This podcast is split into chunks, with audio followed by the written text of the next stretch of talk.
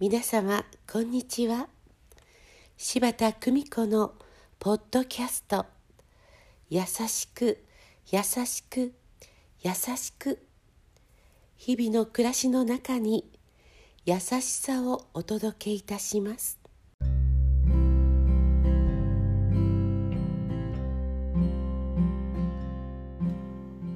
見取り師柴田久美子でございます。私の著書「幸せになるヒント」から。和みの里の高齢者の方の死に向き合い眠れない夜を過ごす。ほんの一日の間に生と死を見せてくださった武田さん。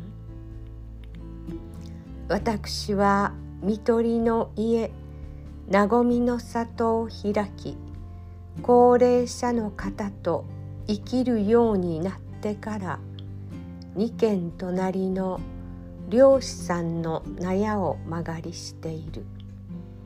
夜急なことがあった時すぐに駆けつける。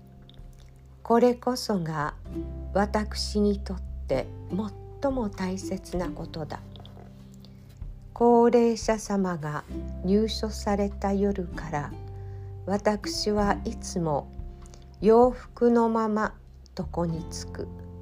そして電話と携帯電話を枕元に置く。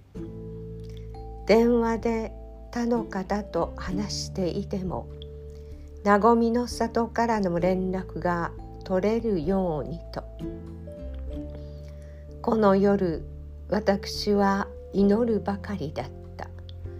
そして長い夜の後に訪れた朝。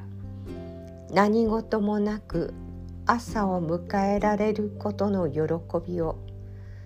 私はこの胸いっぱいに受け取り涙した。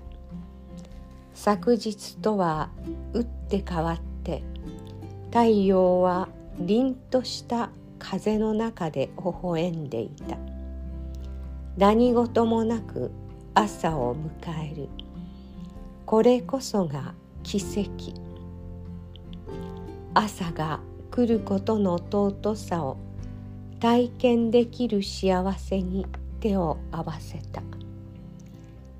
いつか読んでいた本の中に「朝はいただき物」という言葉があった。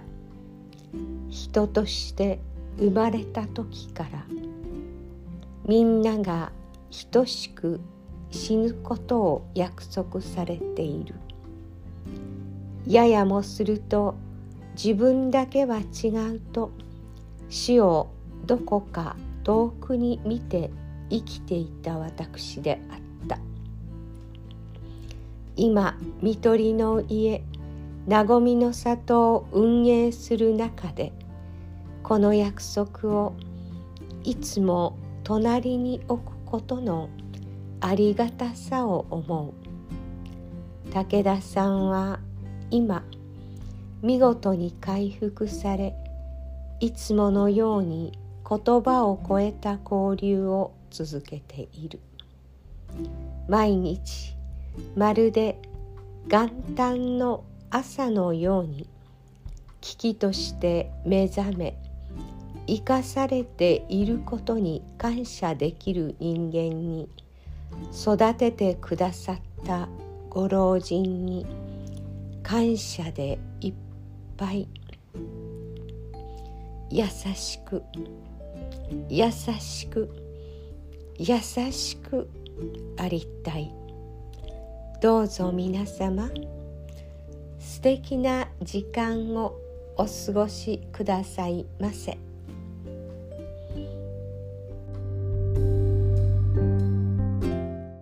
ご視聴ありがとうございました